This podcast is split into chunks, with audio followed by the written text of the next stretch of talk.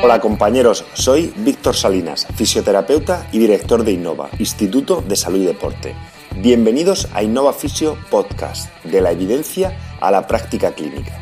Un espacio en el que compartiremos los resultados de los últimos estudios en fisioterapia del sistema musculoesquelético y entrevistas a referentes en nuestra profesión y profesiones afines.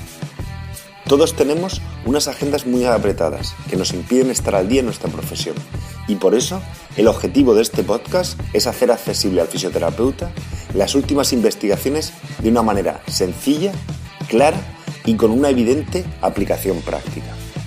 Estar al día en tu profesión está a tu alcance. ¡Comenzamos! Hola compañeros, bienvenidos a un nuevo episodio de Innova Fisio Podcast. En el capítulo de hoy hablaremos sobre la importancia del patrón de peso muerto, el entrenamiento mediante el peso muerto, en pacientes afectos de dolor mecánico lumbar de espalda y cómo se pueden beneficiar de este. Un artículo publicado en el Journal of Strength and Conditioning Research en 2015 por Berlin y colaboradores. El peso muerto es un ejercicio que consiste en levantar peso libre desde el suelo en un movimiento continuo de extensión de rodilla y cadera, que se realiza con la espalda o con la columna lumbar en posición neutra y por tanto requiere de una adecuada flexibilidad tanto de la musculatura de, la cadera como del rango de movilidad de cadera y de rodillo y una de, rodilla y de tobillo y una correcta activación de toda esta musculatura.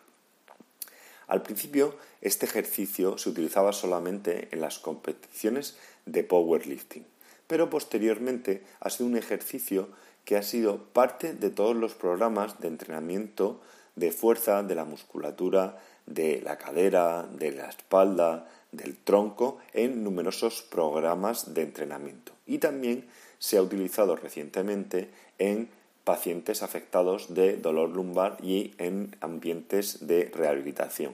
Sabemos además que es un ejercicio que activa de manera notable toda la musculatura del tronco y en concreto del longuísimo torácico, y de los multífidos. Ambos musculatura muy importante en los pacientes afectos con dolor de espalda.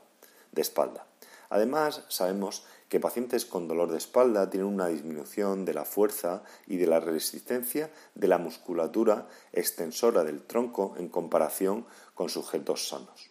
Por tanto, ejercicios que intenten mejorar esta musculatura podrían ser objeto del deseo de los programas de rehabilitación. En un estudio reciente, un estudio de casos y randomizado controlado, indicó que el entrenamiento mediante el peso muerto con un programa debidamente customizado en relación a la intensidad y el volumen podría ser efectivo en su capacidad para disminuir el dolor y la discapacidad de los pacientes afectos con dolor lumbar. Este estudio demostró que dos tercios de los pacientes conseguían mejoras clínicas significativas tanto en los niveles de dolor como en los niveles de discapacidad, aumentando la fuerza y la resistencia.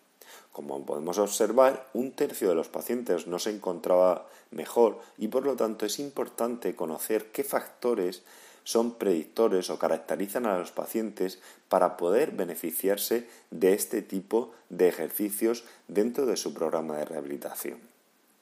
Como sabemos, el dolor de espalda es una condición multifacética y se desconoce qué factores van a ser determinantes para saber cuáles son los resultados de una posible intervención conservadora o de rehabilitación. Algunos estudios han demostrado que la intensidad del dolor, la discapacidad, el miedo al movimiento y la anormalidad de patrones de movimiento están asociados con peores factores pronósticos. Algunos estudios demuestran que aquellos pacientes con altos niveles de dolor al principio del tratamiento no responden bien al tratamiento de fisioterapia. El presente estudio tiene como objetivo evaluar qué factores, medidos al principio del tratamiento, pudieran indicar el mejor pronóstico de nuestros pacientes en un futuro programa de entrenamiento de peso muerto de ocho semanas, para tener una información los profesionales qué pacientes podrían adaptarse a este tipo de programa. Se seleccionaron pacientes mediante dos fisioterapeutas eh, que trabajaban en un centro de rehabilitación y estaban, eran, formaban parte de un estudio que hemos mencionado anteriormente, randomizado controlado sobre el uso del peso muerto y se seleccionaron 75 pacientes para el primer estudio y para este segundo 35 sujetos, 15 hombres y 20 mujeres con un rango entre 26 y 60 años, que participaron en una primera reunión con el fisioterapeuta que iba a supervisar el programa de entrenamiento durante 8 semanas con 12 sesiones de entrenamiento. Y además se les midieron diversas variables tanto antes de empezar el programa como a las 8 semanas del periodo de entrenamiento. Para medir los resultados se midió la actividad, la discapacidad y la intensidad del dolor. Para medir la actividad se utilizó la Functional Scale, para medir la discapacidad el Roland cuestionario y la escala analógica visual del dolor en los últimos siete días en relación a su problema lumbar. Estos cuestionarios son considerados válidos y fiables como medidas de resultado en rehabilitación. En relación a las variables predictivas se utilizaron también variables independientes, además de las que hemos mencionado anteriormente. Se midieron los patrones anormales de movimiento, se midió el miedo al movimiento y se midieron tres patrones de fuerza, resistencia o tres test de resistencia de la musculatura del tronco. Para el miedo al dolor se utilizó la, escala de kinesiofobia de, de Tampa y se midió el dolor de 0 a, a 10 como la escala analógica visual y también se midieron patrones de movimiento anormales que consistía en valorar la capacidad de los pacientes en disociar la columna lumbar y la, y la cadera. Y sabemos que esto se evalúa con una escala de 0 a 7, 0 es una incapacidad absoluta para poder realizar el movimiento y 7 es realizarlo perfecto sin ningún tipo de compensación. Como hemos dicho anteriormente, patrones anormales de movimiento y falta de capacidad de disociación de estas estructuras está asociado con mayor dolor de espalda. Los test de resistencia que se utilizaron fueron los test clásicos de McGill, el test de extensión de Sorensen, el test de plancha frontal y los test de planchas laterales. Tanto el test de plancha frontal como los test de planchas laterales existen numerosas evidencias de su fiabilidad en la literatura y además el test de extensión de Sorensen ha demostrado, además de ser fiable, eh, tener la capacidad de diferenciar a aquellos pacientes que tienen dolor y no tienen dolor de espalda. El ejercicio de peso muerto se realizó con peso libre, los pacientes estaban de pie frente a la barra y se les indicaba ponerse muy cerca de ella, realizar una respiración profunda y contraer la musculatura del abdomen mediante una maniobra de bracing y se les requería que realizaran un patrón de sentadilla aproximando la rodilla a unos 90 grados, manteniendo siempre la columna lumbar en posición neutra, los brazos en el lateral del cuerpo rectos para coger la barra simultáneamente, solicitando una extensión de rodilla y de cadera. Para completar la fase, la fase concéntrica y posteriormente se les pedía ir dejando deslizar la barra por el muslo enfrente de la rótula para la fase excéntrica. Las primeras cuatro semanas del periodo de entrenamiento, los pacientes entrenaban dos veces a la semana con dos o tres días de descanso. Y en las últimas semanas entrenaban una sola vez con cinco o siete días de descanso. Se realizaban series hasta con descansos de cinco o diez minutos para que hubiese una recuperación perfecta y una técnica ideal. Al principio se realizaban tres cinco series al día de numerosas repeticiones, aproximadamente 10-12 repeticiones, y progresivamente la intensidad aumentaba, llegando a hacer series de 4 o 5 repeticiones, intentando buscar una carga máxima y también aumentando el número de series hasta 5 o 8.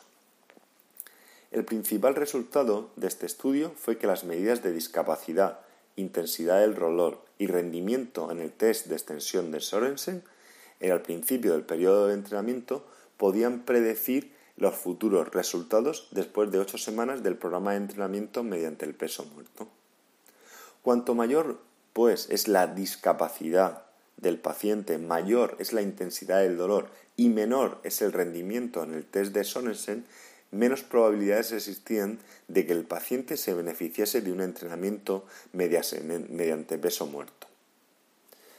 Estos, estos resultados sugieren, por tanto, que debemos de valorar a nuestros pacientes de manera sistemática las diversas adaptaciones o los diversos desequilibrios que puedan tener en cualquier eh, problema, y en este caso en el dolor de espalda, para saber qué son capaces de hacer o qué no son capaces de hacer y de qué tipo de programas de entrenamiento se van a ver beneficiados.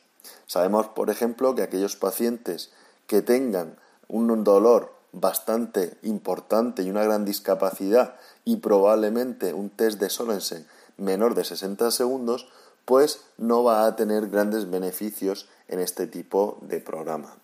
El mecanismo por el que podría explicar esto probablemente sea porque un test de Sorensen, que es un test destinado principalmente a medir la fuerza-resistencia de la musculatura de la cadera y de la columna lumbar, si no somos capaces de realizar un test con eh, valores numéricos adecuados, probablemente no seamos capaces de realizar un patrón de peso muerto importante y nos estemos saltando varias fases en el proceso de rehabilitación. De igual manera, también sabemos que mayores niveles de dolor están asociados a patrones anormales de movimiento y por tanto este tipo de pacientes que tengan un elevado nivel de dolor no va a poder verse beneficiado de este ejercicio por ese motivo. En primer lugar, porque el patrón de movimiento probablemente sea anormal, no reclute la musculatura que queremos reclutar, también porque sabemos que interfiere en el aprendizaje motor, no solo que haya un patrón anormal de movimiento, sino que probablemente sea más difícil que estos pacientes puedan aprender la técnica. Y también sabemos por la literatura que aquellos pacientes que tienen un alto nivel de dolor de espalda probablemente se vean mayor, más beneficiados de ejercicios más analíticos de reentrenamiento de la musculatura del transverso antes de progresar a niveles de eh, fuerza funcional o ejercicios más globales como el patrón de peso muerto. De hecho, probablemente aquellos pacientes con gran discapacidad y dolor requieran de otro tipo de técnicas también de terapia manual para poder progresar posteriormente a este tipo de programas. El resto de variables de peso eh, de plancha frontal, plancha lateral y los patrones anormales de movimiento no resultaron variables que pudieran predecir el uso del peso muerto. Puede tener sentido porque probablemente no estén tan correlacionadas con este ejercicio tan específico. Pero no debemos de olvidar que, como hemos dicho anteriormente, el dolor lumbar es multifacético y tenemos que adaptar todo nuestro tratamiento a todas las deficiencias y discapacidades que encontremos en nuestros pacientes y customizar el tratamiento de manera adecuada. En algunos pacientes podremos necesitar técnicas más analíticas, eh, ejercicios más analíticos, en otros ejercicios más globales, en otros podremos intervenir más en los patrones anormales de movimiento y en otros requerirán mayor trabajo o de movilidad o de estabilidad. Como decimos siempre, tenemos que adaptar todo eh, eh, o tenemos que adaptar nuestros conocimientos a las necesidades de nuestros pacientes, no tratar de poner a nuestros pacientes en un método de, de rehabilitación o unos ejercicios en concreto. Si te ha gustado el podcast, suscríbete en la app o plataforma que utilices normalmente para escuchar tus podcasts, iTunes, iBox, Spotify o cualquier otra. Te agradezco dejes una review, una valoración o un comentario con tu opinión. Cualquier crítica constructiva, sugerencia o idea para mejorar será bienvenida. Un saludo.